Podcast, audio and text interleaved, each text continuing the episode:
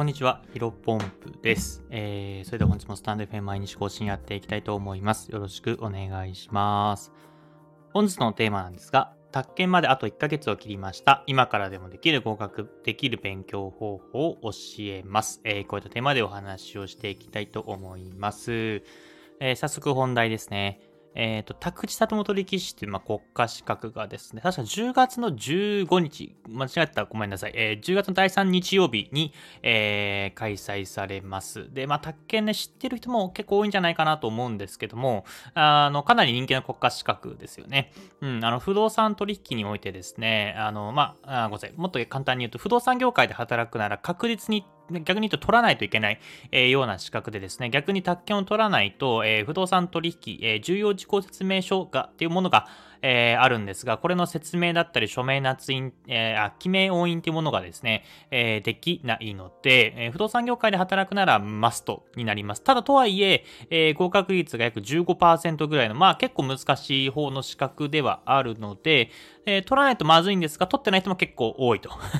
またな、なので、不動産業界で働いてる人はね、えー、取るまで永遠に会社からね、勉強しろ、上司から、今年合格しろみたいなことをね、えー、言われ続けるような資格なのかなと思います。だから、あまあ、不動産業界で働いてる人もそうですけども、うんまあ、これからね、えー、と、就活とか、うん、不動産業界に入る人とかっていうのも、タクシーとも取引して、ね、結構受かる、ごごえー、受験する人がね、えー、多いかなと思います。で、これね、年に1回しかないので、まあ、コロナの時は、えー、年に1回あったと思いますけど、多分今年から多分年1回に限定されるんじゃないかな。まあ、予備日として12月にあった気がしますが、あ基本的にはみんな10月の第3日曜日に受けるような形になります。で、ね、ちょうど1ヶ月、まあ、第、4週間も多分切っている状況なので、まあ、最後ね、ラストスパートをかけてる、えー、受験者の方も多いんじゃないかなと思うので、まあ、あんなにね、こういう、ね、資格のね、話は、ヒトポンプラジオでは、えー、しなかったんですけども、まあ、ちょっとね、えー、思考を変えて話してみたいなと思います。まあ、宅建全く関係ない人はね、えー、聞かなくても大丈夫です。はい。はい。ではですね、えっ、ー、と、まあ、今からラスト1ヶ月何ができるかっていうところなんですけども、まあ、やっぱり数多くなこう施策というか、えー、手出しをすると逆にね、えー、合格から遠ざかってしまうので、やっぱり絞った方がいいかなと思います。で、僕の中で一番のおすすめ、まあ僕自身も、えー、宅建ね、えー、合格しました。大学4年生の時かな、合格しまして、うん、一発でね、合格できた3ヶ月ぐらいだから、勉強時間、うん、取ってやったんですけども、やっぱ最後の1ヶ月かっていうのは、やることが明確だったんですね。で、まあ、先に結論から言うとですね、まずは直前予想模試。これをね、えー、解いた方がいいかなと思います。で、直前予想模試というのはですね、えっ、と、いろんな会社から、えー、出ていますね。えー、今回だって2023年の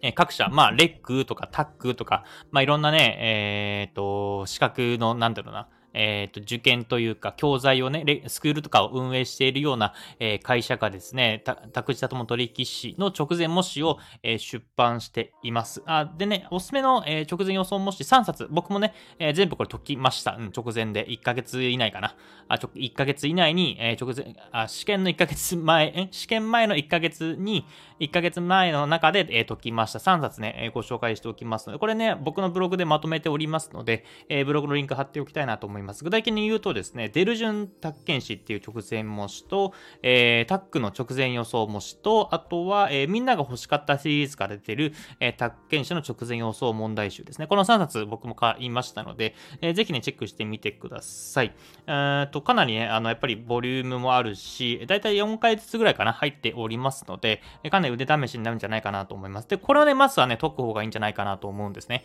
で、まあ、意外と、意外というか、結構宅建を受けてる人の中でやっぱ過去問が大事っていう人たくさんいると思いますが、まあ、もちろん、僕もね、過去問はね、大事というか必要ではあると思うんですけど、やっぱり最終的な仕上げというのは、えー、宅建だと足りない、あ、過去、過去問だと足りないのかなと思いますね。で、理由としては、やっぱり過去問って多分何週、2、3週ぐらいやってる人多いと思いますし、うん、それこそ、うん、例えばテキストとか、あと問題集とかで、まあ、基礎固めをしていた時って、例えば例題とかで、そうやって例題出てくるものって過去問じゃないですか。だから、えー、自分自身でテキストとか問題集でね、えー、基礎学習をした後に、まあ、過去問やってて、過去問もね、2、3種やっていくと、うん、なんだろう、過去問というか問題を解いているようで、実は過去の記憶から引っ張ってきている。えー、過去問、あ、この過去問なんか見たことあるな、確かこれ答えこれだったな、みたいな感じで解いてきてしまったりするんですね。そうするとですね、いざ本番で、えー、受けるとですね、もちろんね、あの過去問と同じような、え、言い回しだったりとか、内容の問題もたくさんあるんですけども、やっぱりちょっと言い回しを変えてきたりとか、若干ニュアンスが違かったりしてね、あ、なんかこれ初めて見たな、わかんねえなっていうので、どんどんどんどん焦ってですね、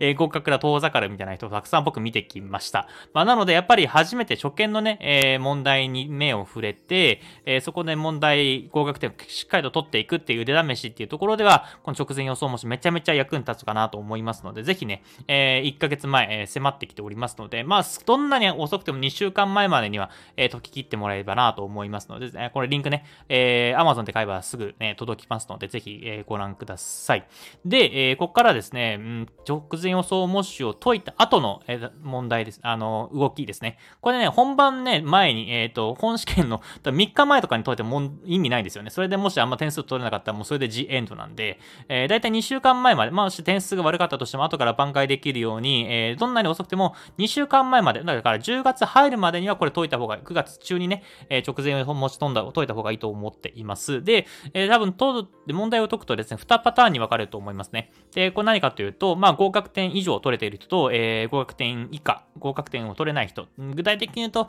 どうだろうな、30点以下はちょっとやばいですね。で、30点以上、まあ、35点ぐらい取れてる方はですね、まあ、引き継ぎ油断しなければ、えー、そのまま合格突っ走れると思いますので、うん、まあ、合格点以上、30点以上とか30、まあ、35点以上かな。35点以上取れている人はですね、まあ、そのまま突っ切ってもらえればなと思います。なので、まあ、僕のおすすめとしては、えー、合格点以上取れている人はですね、苦手分野の克服をやった方がいいと思います。うん。まあ、得意分野は多分点数取れてるから、えー、35点以上、まあ、7割以上ね、取れていると思いますので、まあ、うんと、不安要素をなくすためにも苦手な分野。例えば僕だったら、えっ、ー、と、低等圏とかかなり苦手でした。ね、低等圏とか。えー、そこら辺が出てくるとよくよくわかなかったんですが、最後の2、3週間で、えー、そこの苦手分野をかなり抑えましたね。あと、法令上のなんか制限とかも僕苦手だったかな。まあ、そこら辺は暗記するだけなんで、まあ、うんと、やるだけなんですけども、まあ、そこの苦手分野、うん、得意分野はまあ引き続き、えっ、ー、と、やりつつも、うん、苦手分野に注力していった方がいいかなと思います。で、逆に30点以下の人はですね、まあ、あと1ヶ月で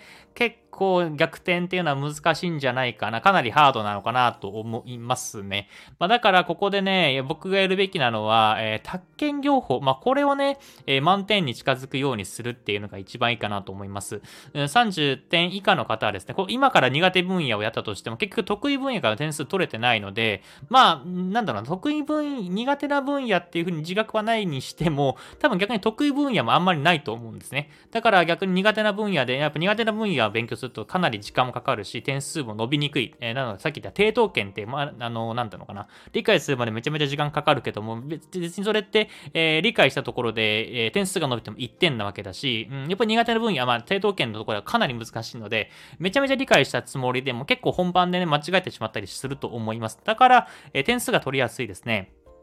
宅建業法っていうのがありますので、ここをね、重点的にやった方がいいかなと思います。たく僕の曲が正しければ確か20点満点で、えー、そこでね、18点ぐらい取れれば、あと半分ね、えー、残りのところで、あと35点以上を目指せばいいかなと思いますので、まあ、1か8かかけてね、宅建業法に注力するのが一番いいんじゃないかなと思います。宅建業法はやっぱり、うん、内容的にもわかわかりやすいし、あとは覚えやすい。なんかイメージしやすい。例えば、えっ、と、不動産業、え、営むんだったら、えー、専任あ、じゃごめんなさい、宅建士を、えー、5人に1人以上は事務所に置かなきゃいけないみたいなのあると思いますけど、なんかイメージしやすいじゃないですか。他のさっき言った低等権とかっていうのは、まあ僕が、僕らが今までなんかね、携わってきてないというか、知らない存在なのを、権利の話をなんかいきなり言われて、なんか A さんから B さんに移ってみたいなところをね、言われてもよくイメージできないと思いますので、やっぱここら辺の宅建業法を伸ばすところ、えー、まあ初心者というか、まあ初めて受験する人でも全然点数飛ばしやすいと思いますので、もしね、えー、と、合格点直前模試で30 30点以上いかない方はですね、ここら辺ちょ、えー、注力してもらえればなというふうに思います。